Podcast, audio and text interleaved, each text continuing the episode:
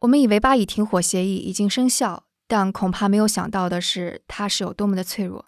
Just hours after a ceasefire between Israel and Hamas came into force this morning, there were clashes between Israeli police and Palestinians around the Al Aqsa Mosque in the old city of Jerusalem. 一周前，也就是当地时间五月二十一日，以色列和加沙地带的巴勒斯坦武装组织哈马斯在交火十一天后，终于达成了停火协议。但之后，生成耶路撒冷圣殿山的阿克萨清真寺外又发生了冲突。昨天，也就是当地时间的二十六号，哈马斯给出了警告，说如果以色列接着侵犯阿克萨清真寺，那哈马斯将重新打击以色列。所有的这一切都像是五月初冲突发生的重演。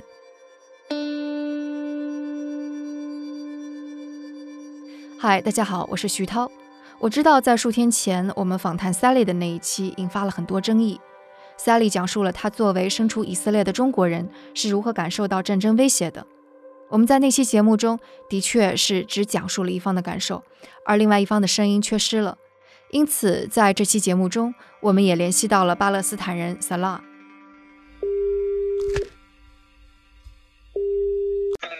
Hi Salah。Hi, hi, how are Hi, I'm Tao. Good. How are you? Thank you, thank you, I'm good. 他的祖辈曾经生活在现处以色列境内的小村庄。在以色列建国后，他的全家被迫成为难民，迁徙到了约旦河西岸地区。疫情到来之前，他开一个小旅店，带着外国游人旅游为生。疫情的到来使得他几乎失业，而后续巴以冲突更让他觉得这片土地多灾多难。我们这一次的采访是在停火之前的五月十九日。采访后的第二天，哈马斯发射了更多的火箭弹。而以色列则轰炸了包括新闻机构在内的加沙民用建筑。所以，通过萨拉的讲述，也许我们能够理解为什么这个地区的和平会如此脆弱，而世代积累的仇恨又如何让以色列和巴勒斯坦人的和平相处看起来如此渺茫。那这一集是全英文，如果不介意的听众可以留在这一集。当然，我们也做了中文版本，由我的同事 Luke 用中文转述了萨拉的讲述。大家可以找到标题中注明中文转述的这一集来收听。也感谢我们的听众蔡小媛，是他联系了 Sala 给我们。那和驻以色列的中国姑娘 Sally 的那一集一样，以下我就全交给 Sala 来进行讲述。Uh, I was born in Bethlehem City, uh, where I live today, which is in the West Bank. Uh, but originally, my my family come from a village called Zakaria. Zakaria, my village, as well as many other villages, was occupied by Israel in 1948, and that's why my grandparents became refugees, and my parents and me myself. Why? Because according to the international law, Palestinian refugee status go through the generations. So if your grandparents are refugees, you are also a refugee until there is a solution between Palestinians and Israelis. I work as a tour guide and I run my own hostel, like a small hostel, five rooms hostel. I run the cultural, political, and historical alternative tours of Palestine. And that's your daily job, Yes. right? You are the owner of the hostel. That's my daily job a year ago. Now there is no job no job. because uh, because of Corona, we're all unemployed. Everybody that works in tourism is unemployed now. The situation in the West Bank is boiling. It started about a month ago. It's just the world doesn't see it from the beginning. You know, uh, it started all in Jerusalem around the beginning of Ramadan, the, f- the first week of Ramadan, when Israel and Israeli police decided they wanted to prevent the people of Jerusalem from having their daily activities. Uh, in Ramadan, every night, people meet, dance, eat, uh, sit in public areas and places. But Israel wanted to limit them. And also, they wanted to limit the number of Palestinians praying in the mosque, in Al Aqsa Mosque, just because they want to keep it empty for Israeli Jewish uh, uh, settlers, uh, uh, conservative settlers, to go in without being bothered by Muslims.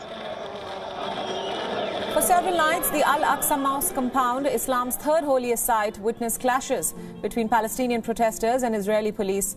These clashes then spiral into a barrage. This is the second holiest place in the world for Muslims and the most holy place for Muslims in Palestine and all the Middle East. This is the holiest month in the year for mm-hmm. Muslims, which is Ramadan. And still, Israel wanted to provoke the Muslims by bringing Jewish extremists into their holiest place while these people are worshipping there. They knew there are going to be a lot of clashes if they do that. And that's why they wanted to limit the number of the Muslims who can go and pray in the mosque to 10,000 instead of keeping it open. Normally, this place can host up to one quarter of a million, so 200,000 people can pray there. This is the most important place in the area, and it's a very special place for Muslims in such a month. That's one thing. Another thing, this place is not under the Israeli authority. It's supposed to be under the Jordanian mandate and authority. So Jordan is the international country that can decide what goes on there. But since Jordan doesn't have any force inside Jerusalem, Israel basically applies its own force against the international law and against the agreements with Jordan. So basically, they wanted to take over the place by reducing the Muslims' access to this place. Hamas and Palestinians asked Israel to stop forcefully kicking out the Palestinians from their houses. Now, the story behind these people, it's a group of Palestinian refugees who lived in this neighborhood, which is called Sheikh Jarrah. This neighborhood, they moved, they were moved to this neighborhood in 1950s, beginning of 1950s. Why they were moved there? Because Israel, when they occupied their villages and cities, the villages of the city and the cities of these people, who originally are from Jaffa, Israel took their houses there and took their land there, and they became refugees. At that time, this land was under the control and the mandate of Jordan, okay, which is East Jerusalem. Now, Jordan had an agreement with the UNRWA, which is the Palestinian branch of the UN, the United Nations, to build houses for these people in this area here. Now, this area is not owned by the Jews whatsoever, as the Jews are claiming. In 1880s, this place was rented to a Jewish person, who was rented to him for 90 years, which means this place was already like the contract was already over in the 1970s. Mm-hmm. So they have no ownership claim for the place, but they forged documents to say that they own the place instead of that they rented the place. And this happened in 1990s because in 1972, is these Jewish Israeli organizations claimed that they owned the place. They couldn't prove it.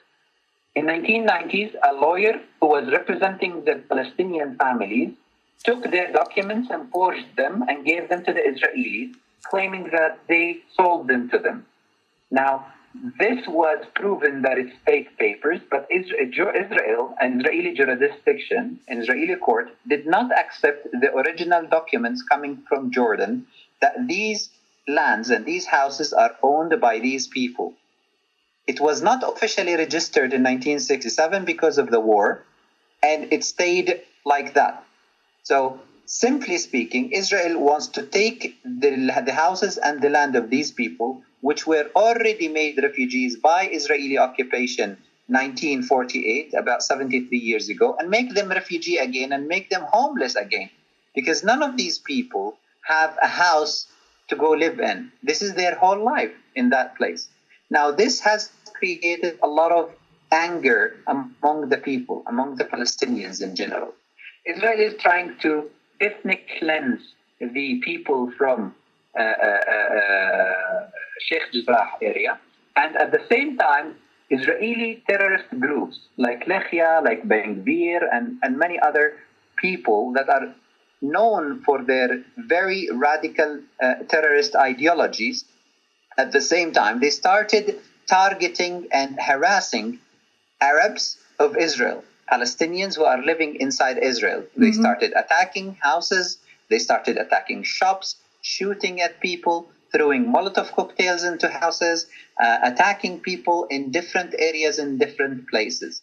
The first episode was attacking people sitting in front of Damascus Gate. The second episode was attacking people inside the Al Aqsa Mosque. The third episode was attacking people in Sheikh Jarrah and attacking Palestinians living across Israel. And the fourth episode was shooting people inside Al Aqsa Mosque.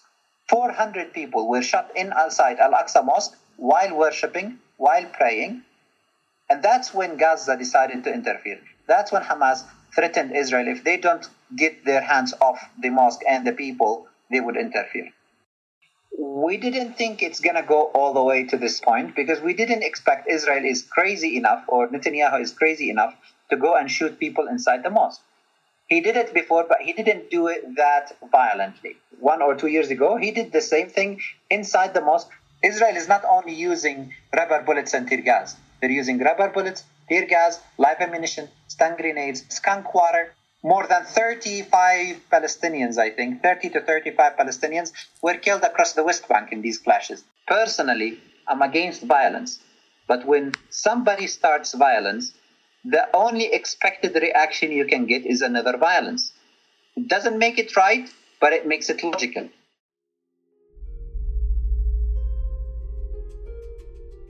This is something that is happening every couple of years. Like every couple of years, there is an escalation of the violence between Palestine and Israel. Why? Because this is an ongoing conflict for 73 years and it was never solved. In 1948, Israel evicted 80% of the Palestinian population outside the country. Should we allow Israel to evict us again? If we stay silent uh, as we were in 1948, because we didn't have weapons, we couldn't fight back, and that's why they managed to evict us. Israel was well armed, was well trained, and they had all the power to evict and attack Palestinian innocent villages more than 70 massacres has been committed in 1948 against the Palestinian population. Mm. Thousands and thousands of people were killed. Total villages were massacred. You would go into a village and you would see three, 400 people killed. In 1948, when you talk about 300 people in a village, that's the whole village. And mm. Israel kicked out more than 780,000 people from their houses and villages in 1948 more than 350,000 in 1967. So in total, we're talking about more than 1 million direct refugees that were forced to leave their villages and cities in, in 1948 and in 1967 just because we couldn't defend ourselves.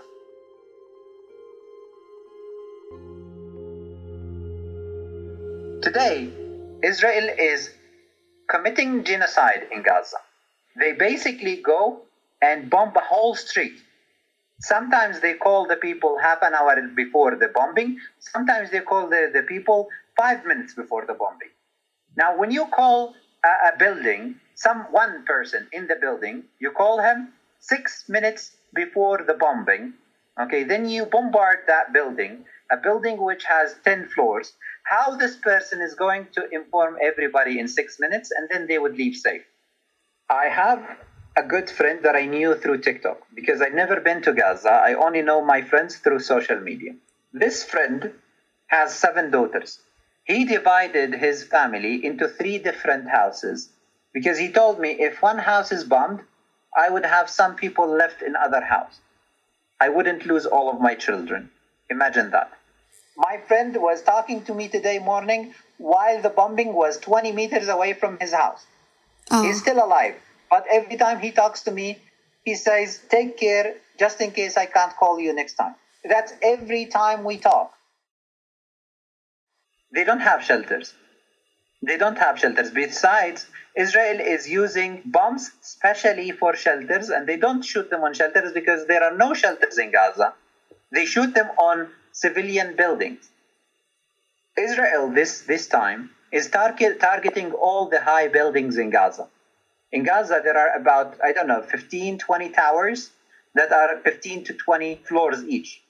These towers are basically the heaven of the people in Gaza. Gaza is flat, it's a seacoast. So it has no mountains, has no lakes, no rivers, no forests, nothing. It's just a flat seacoast. So when people want to have some fun, they wouldn't be able to go to empty areas because empty areas are next to the border with Israel, and anybody gets any close to these borders gets shot immediately. So people don't go there. Where they go, they go to these high buildings. Each one of these high buildings have uh, cafes, it has schools, it has NGOs, it has gyms, it has all the important things. Why? Because simply Gaza doesn't have electricity and it doesn't have clean water. So when people want to get electricity, they get it three to four hours a day. Israel controls that, so they don't get enough electricity. But the high buildings have their own generators in them. Why? Because people collect money together, buy a generator, and have electricity all the time when people are there. They shut and destroyed these high buildings because that's how they target the soul and the spirit of the people. 在这里做一下补充，就在我们采访的前一天，位于加沙境内的加拉大楼在遭到以色列军方的空袭后倒塌。这是一栋商住两用建筑，特殊之处是它是当地美联社与半岛电视台的办公所在地。以色列军方只是提前了约一个小时通知大楼的所有者，随后四枚火箭弹将大楼夷为平地。They targeted journalism and journalists. Yesterday, for example. they bombarded the house of a Palestinian journalist living inside Gaza. Now, Israel is claiming that they have very precise targets. Okay, so either they're lying and they're bombing randomly, or they're true and they are uh, honest and they're targeting journalists, uh, uh, uh schools, uh, health centers, and so on. For instance, the whole world is suffering from corona nowadays, right? Israel yesterday bombarded the only health center in Gaza that can test for COVID 19. Mm-hmm. They bombarded. Now they can't make tests in Gaza. In the first place, they were making a health apartheid system by not giving Gaza their share of the vaccines. Gaza has 2 million people. They only allowed 80,000 vaccines to go into Gaza. They bombarded the health center that tests for COVID. They bombarded the schools that are used by the international organizations like the UN, the Red Cross. They're using couple of schools as shelters for the people who lose their houses. Yesterday, Israel announced they're going to bombard these shelters. Nobody can leave Gaza. Gaza is the biggest jail in the world. Gaza is surrounded by Israel from air, from sea, from land. Gaza is the biggest concentration camp in the world. It's a prison with 2 million people in it. Even when people want to go and, when fishermen want to go and fish in the sea, Eh, they're not allowed to go in the sea more than three miles. Israel starts shooting at people when they are on the beach every Palestinian city in the West Bank and East Jerusalem and everywhere, there are points for protesting against the oppression and to support Gaza, to support Jerusalem, to support Sheikh Jarrah neighborhood, and to support Palestinians inside Israel that are under Israeli oppression. There are more than 200 points of protesting across the West Bank. Bethlehem alone has at least 10 points of protesting.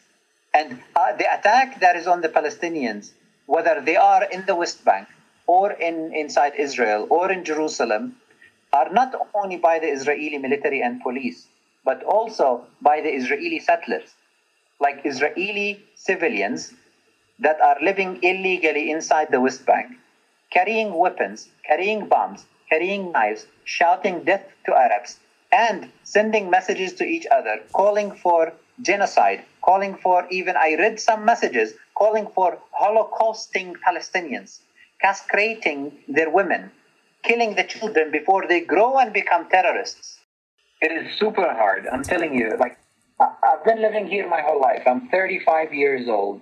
The things I'm seeing now is the worst things I've seen in my life. And I've seen very bad things. I've seen the Israeli F 16 bombarding Bethlehem. I've seen the, the Israeli F 16 coming into Bethlehem and dropping its bombs in the middle of the city of Bethlehem, the holiest city for Christians in earth, the place where Jesus was born. I've seen the, the, the church where Jesus was born surrounded by Israeli military and tanks for 40 days. Nine people were, killed inside the Church of Nativity in the year 2002. So you can imagine how bad it is today if that is not bad enough to compare to be compared to this one to me. I don't think there should be two countries. I think there should be one country. One country for both Palestinians and Israelis to live together in peace. Let's do it like that, basically. Uh, make it like South Africa. One country, and everybody votes. Because otherwise, we're not talking about ending the problem. We're talking about managing it and maintaining it. Israel doesn't want it. Palestinians are more willing to accept such a solution. The one state solution was offered by the Arab nations and the Palestinians in 1947 before the division happened. When the British uh, offered the division, we said, no, we don't want a division. We want one country for everybody. And they refused even to let us put it in the UN for voting. The Zionists at that time realized that they only own 5.7% of the land of Palestine. The land of Palestine, which is called Mandate Palestine, the map that was created in 1910 and then it was turned into what we know in 1922, the, the final touch. At that time, 1947, the Jews and the Zionist movement, their organizations, owned only 5.7% of the land. And they were given almost 60% of the Palestinian land. They were given 57% of the land. While they were a minority at that time, they were less than 30% of the population, about 29% of the population. So they owned very little land and they were given a lot of the land, while the Palestinians, who were about 71% of the population, they were given only 42% of the land. And then 1% was Jerusalem and the surrounding areas, which was called to become an international zone. Israel had in mind, oh, listen, why should I share the whole country with them while, while I can get more than half of it only for myself while I don't own any land? If it is a, a one country, they can't control a lot of the land since they only own 5.7% of the land. And that's why they refuse to have one state. Nowadays, we're talking about a very oppressive Israeli leadership, a dictatorship that is, has been in the power for the last 15 years. When he felt that he's losing power and he might go to jail for corruption, I'm talking about the Israeli president, he provoked a new clash with the Palestinians. That is even blames and criticizing against him inside the Israeli community itself. And that's why, from the beginning of the conflict, I said, this was created by Benjamin Netanyahu. Any Palestinian or Israeli get harmed by this conflict should go and sue Netanyahu in the court. I don't know if you know, but there is an apartheid wall probably as long as the uh, uh China Great Wall, about 800 kilometers wall. Israel has built this wall around the Palestinian cities. And that's why we don't call it separation wall. We call it confiscation and expansion apartheid wall. Because it's built in a way to confiscate as much as possible land and to allow the settlements and the Israeli cities to expand in our land. For instance, the wall in Bethlehem is six kilometers deep in the border in the Palestinian side of the Green Line. So, how Israel wants to separate between Palestine and Israel and make borders, while they build the border in our land, and more than that, they have six to seven hundred thousand of their settlers and illegal residents living on our side of the wall, stealing more of our land. It is not a two state. It is a one state, but it's an apartheid state. If you oppress me, I will hate you. That's what is happening. People are being oppressed, and that's why they hate the oppressor. When you know that there is no single Palestinian house that was not directly and personally, at least one person of each Palestinian family, each Palestinian house, have been directly harmed by the Israeli occupation. Not even single one. You can't find any single house that wasn't harmed. More than more than 360 checkpoints across the West Bank. If I want to go from here to Nablus, which is only about 80 kilometers, 80, 90 kilometers, something like that, it takes me sometimes about four hours. Imagine driving 80 kilometers in four hours. That's like traveling from one to another country. Just because there are so many checkpoints, so much harassment, and so much unfair and injustice in the way. In many cases, the soldiers would stop you and just have a chat with each other while you're waiting. Very much inhumanity. The other day, I was with my uh, uh, group of friends. We went for a tour because we were so fed up of being locked down. We went for a hiking tour. In the way back, the Israelis stopped our bus, arrested our bus driver, and they kept us outside the bus for two hours at 10 o'clock in the night in a very cold weather. This was about three months ago, two to three months ago. It was very cold. One of the women fell down on the ground unconscious, and they didn't even allow me to go on the bus, get the spirit to put it on her nose so she would wake up. They arrested the bus driver because his brother was arrested for political activities uh, uh, about a month or two before that. And they have a tradition whenever they arrest anybody, they would investigate the whole family. Now, if somebody doesn't feel like going to be harassed, investigated, and put in jail for a few days, and doesn't go to the Israelis when they ask him to go, they, he becomes a wanted person. Mm. And that's what happened with our bus driver. He became wanted because his brother was arrested. In Palestine, Israel is violating human rights on a daily basis. First of all, uh, it's a country that is based on apartheid. There are so many ways and pictures and images of apartheid and racist div- division between people according to where they come from. For example, in the West Bank where I live, if you are an Arab or a Palestinian, you are under the Israeli military law. If you are Jewish settler who is illegally staying in the West Bank, you are under the Israeli civilian law.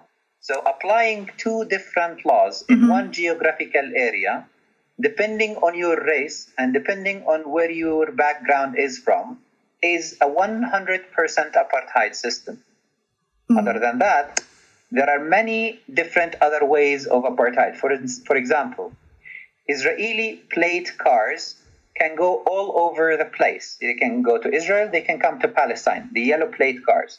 Mm-hmm. Palestinians are driving white plate cars. So we're not allowed as Palestinians to drive the Israeli plate car, which is the yellow. And our cars are not allowed to be in Jerusalem, for instance, or in uh, Nazareth or in Haifa. So we can't go with our cars to, the, to their cities, but they can come with their cars to our cities. That's another way of apartheid. Mm-hmm. Sometimes also there are total roads, whole roads that are specialized for Israelis. Neighborhoods. Neighborhoods that they build inside Palestinian territories are Jewish only neighborhoods, which means Palestinians are not allowed to go and live in these neighborhoods, even if they can prove that they own the land in these settlements. Israel doesn't allow them to build houses there. So that's another form of apartheid even when you are a Palestinian who is carrying the Israeli citizenship, there is still many forms of apartheid against you. For instance, Israeli cities are built in a very modern way. Arab cities in Israel are built in a very backward way. They are not organized. They don't have good communication and transportation like Israeli Jewish uh, cities. They can't expand as they need Israeli cities are very, very modern. They have all different services and they can expand whenever they need. On the contrary, they expand even when they don't need, because for them, expansion is a form of colonialism and taking over people's land. And that's why you can see that they are building houses that have no people in them just because this is a fact on the ground that they can take over the land as they want and as they wish. Palestine is not a strong country. Palestine has a government, but it's not uh, an independent country that could have its own resources. Why? Because Israel is controlling all of our natural resources. 60% of the land in the West Bank, that is Palestinian land, is under full Israeli military control. Which means if I uh, own a land in C area, and I want to build a house, I have to get the permit from Israel. Israel never ever gives permits for Palestinians to build in these areas mm-hmm. unless there is a political agreement behind it. This is a Palestinian land. This is a Palestinian area. Why don't you allow Palestinians to build in it? And instead, you do a war crime by allowing Israeli settlers to build in it. Because this is a war crime and against international law to use the lands of Palestinians in construction, in, invest- in investment, and things like that. For instance, there is a beach only one hour away from, from here. In order to use that beach, I need to go and uh, pay Israel to use the beach. I have to pay about $20 in order to be able to use my own beach. And this money doesn't go to my country, it goes to Israeli uh, uh, uh country. In order to go to uh, uh, some beautiful archaeological and historical sites in the West Bank, a lot of them are under Israeli control, and I have to pay an entrance fee to the Israeli Ministry of Antiquities so I can use these places. I'm a tour guide, I know a lot of these places and how they turned a lot of these important places, whether water resources, archaeological sites, sea sites, infrastructure areas, and stuff like that, into military zones and settlements in order to control them and get the money out of them. If Israel leaves the Palestinians alone, we get a very good life. We don't need anybody's support. The gas of Gaza in front of the Gaza coast is the biggest gas reserve in the world. For decades, Israel now is stealing it. They have their gas uh, uh, stations inside the sea, in front of the Gaza shores, taking, taking the gas from there. Why do you think they're not allowing Palestinians to have their normal 30 miles water seaside? Because they want to keep uh, uh, controlling the gas until they finish it. So many natural resources that we own, we can't control and we don't get advantage of. If you don't have control over the borders, you don't have control over the water. You don't have control over the seaside. You're not allowed to have an airport. You're not allowed to uh, uh, have your own currency. If you can't protect yourself, how can you have a strong economy? Israel should start slowly and rapidly change the situation for Palestinians under occupation. They should start by lifting the barriers start by lifting the checkpoints in the West Bank at least. And then slowly start giving Palestinians more rights of travel. Uh, give the Palestinians a right to vote freely, to speak freely. And then uh, uh, take the, the Palestinian prisoners outside the jails. More than 4,500 Palestinian prisoners inside Israeli jails today. Hundreds of them are women and children. Hundreds. Hundreds of them have no case against them in the court, which, which we call administrative detention, which is when you go to jail without a trial, without a case, and without a crime. They just put you in jail just in case because they have something maybe against you, but they can't prove it. Or they have something they think you might have done it, but they can't think what it is. At least 250 Palestinians are inside Israeli jail graves because not everybody that dies in jail goes home. In many cases, they would keep the body until the body finished the sentence. They should start treating Palestinians as humans. They should remove the military law of the West Bank. When a Palestinian commits a crime, and Israeli commits a crime, they should take the same punishment. When people start seeing this, they would start accepting living together with Israel. We don't have a problem with the people. We have a problem with injustice. Palestinians uh, of course, I'm against it. Uh, I'm against any violence of any type. But just to let you know how the mechanism of resistance happened. People would fight with whatever mean they have in order to become free. At one point, Palestinians didn't have anything but stones, so they fought with stones.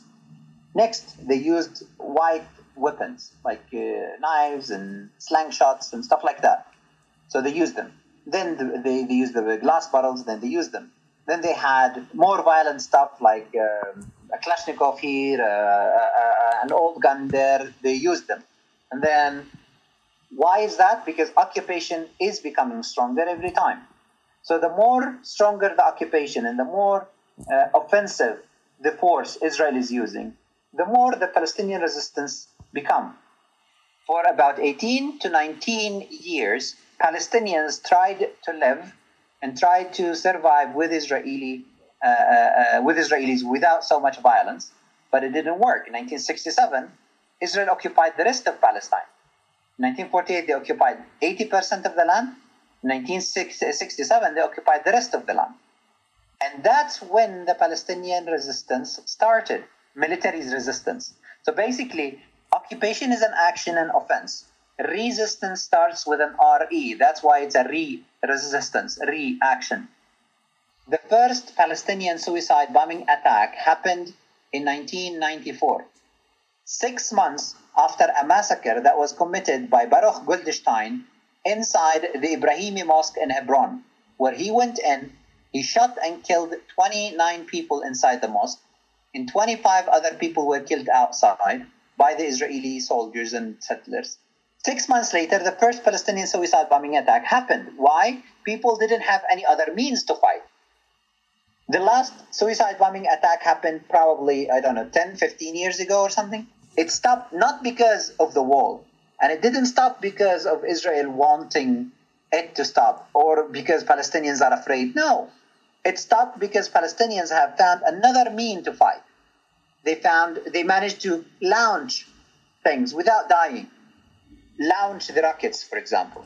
For instance, today, when when somebody like me and many there are many people like me calling for peace calling for non-violent uh, resolving for this conflict and we get blocked we get attacked by israeli mossad groups like uh, 8200 which is the main israeli group that is attacking uh, uh, technology and using technology to attack palestinians and to to publish propaganda uh, uh, against us when they try to silence people that are speaking about peace, how do you expect people believing in peace?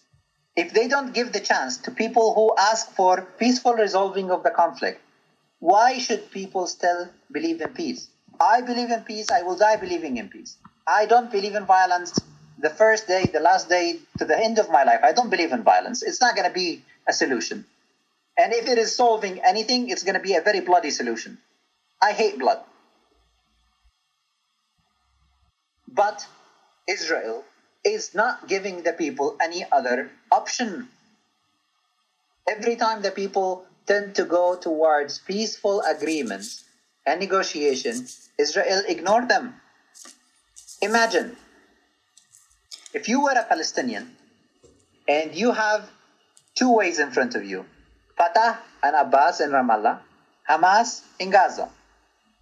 Fatah has negotiated Israel for the last 30 years. What is left from the West Bank is smaller than what is left from Gaza, while Gaza is way smaller than, than the West Bank. While Gaza, that have fought with violence, has no checkpoints inside it. So when people look at this, they see that Israel have gifted violence by leaving Gaza and punished peace, uh, peacefulness by staying in the West Bank and even taking more of it. So when people see that, when see people see that negotiations leads to nowhere and violence makes a, makes makes a result, even if it's a bloody result, they would think that violence wins. And that's all the fault of Israel. Hamas is popular today because Israel made it so. So I blame Israel for the growing power of the violent resistance Palestinian groups. Because non violent Palestinian groups couldn't gain anything. The hatred is the, the normal result for not knowing, for not meeting, for oppressing.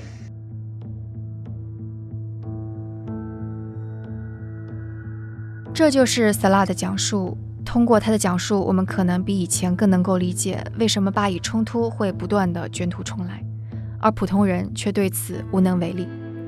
是否有一天双方都能够有着更有远见的政治家来抛却仇恨、前嫌和利益纠葛，达成更好的安排？现在看起来也遥遥无期。最后，感谢听众们在上一期给我们不同视角的评论，并且督促我们更加中立和公允。感谢听众蔡小媛积极给我们联系当地的嘉宾，也感谢我们生动活泼的小伙伴，包括内容监制 Amanda、后期制作 Kurt 和中文配音 Luke，还有我们的设计师饭团、运营刘瑶。他们在这一期中都花了比之前节目更多的时间来呈现这期节目。我们也期待听到大家更多的反馈和对我们的建议。大家可以在各大平台给我们写评论，也可以给我们写邮件。我们的邮箱是 etwstudio@gmail.com，e t w s t u d i o at gmail.com。那我们下期节目再见。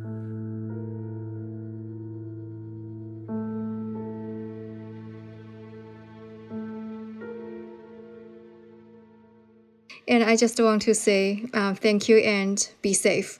Um, being safe is not it's not something you can decide alone in this. You can stay away from things, but you can't guarantee that you will stay safe. It's not a free country.